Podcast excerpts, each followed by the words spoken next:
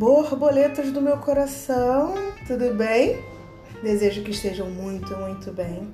Hoje nós vamos falar sobre o poder do cérebro. Nosso cérebro é extremamente poderoso, mas é altamente sugestionável. Isso significa que ele está vulnerável à sugestão que lhe é apresentada. Olha que complexo. E onde essa sugestão é apresentada?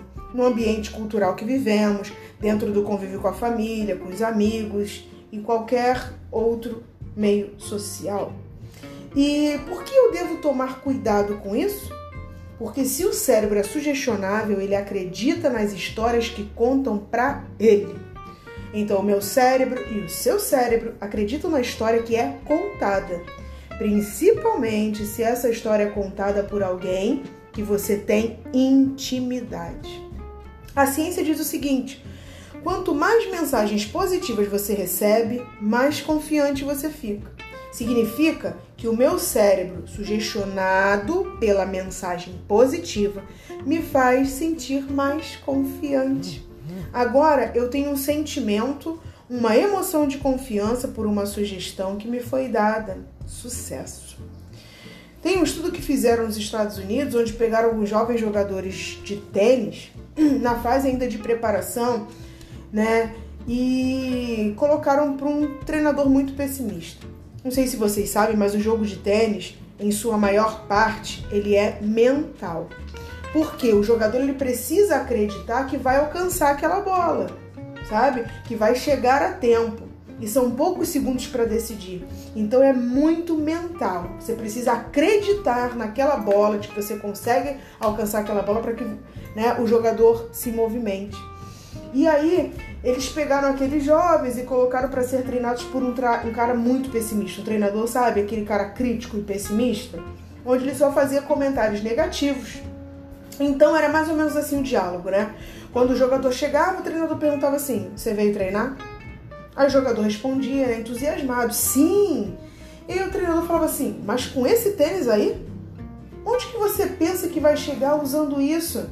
Nada a ver com esse esporte. Mas tudo bem, vai lá. Faz aí a posição para o saque. E aí o jogador fazia a posição, né? E o treinador olhava com aquele desdém.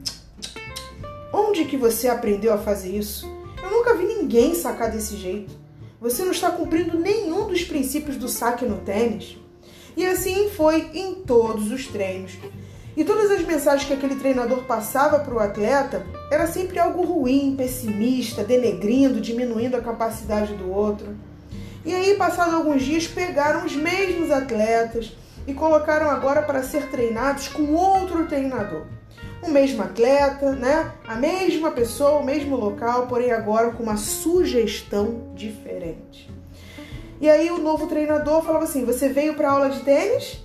Aí o cara respondia, né? O jogador, sim. Aí ele, poxa, que legal, seja bem-vindo. Nossa, esse tênis que você tá usando tem tudo a ver. Combinou com você.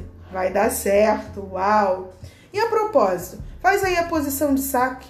Nossa, onde você aprendeu? Está perfeito. Qual das duas vezes você acha que o jogador teve um desempenho melhor? Da primeira vez ou da segunda? O jogador era o mesmo? Sim. A bola de tênis era a mesma? Sim. A raquete era a mesma? Sim. A quadra era a mesma? Sim. Era o mesmo ambiente, mas tiveram resultados diferentes porque eles receberam sugestões diferentes. Quanto mais mensagens positivas você recebe, mais confiante você fica. Você tem que acreditar porque senão você não vai na bola, entre aspas. Você não acreditar, você não vai. E olha o que a Bíblia diz lá em Provérbios 15, 15. Todos os dias são difíceis para os que estão aflitos, mas a vida é sempre agradável para as pessoas que têm o coração alegre. Se você tem um coração alegre, a vida se torna agradável. Se você está aflita, vai ser sempre mais difícil, porque você tem um cérebro sugestionável, lembra? E por que, que eu tô aflita? Porque alguém ou algo me sugestionou para ficar assim. E por que, que hoje eu tô alegre? Porque algo ou alguém me fez ficar alegre.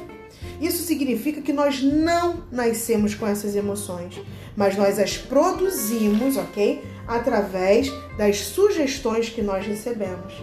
E quem diz isso? Isso já foi comprovado através de uma pesquisa. Né? Uma neurocientista americana, ela escreveu um livro chamado Como se constrói emoções. E ela afirma no seu livro que nós não nascemos com emoções. Nós construímos as emoções a partir das experiências que tivemos.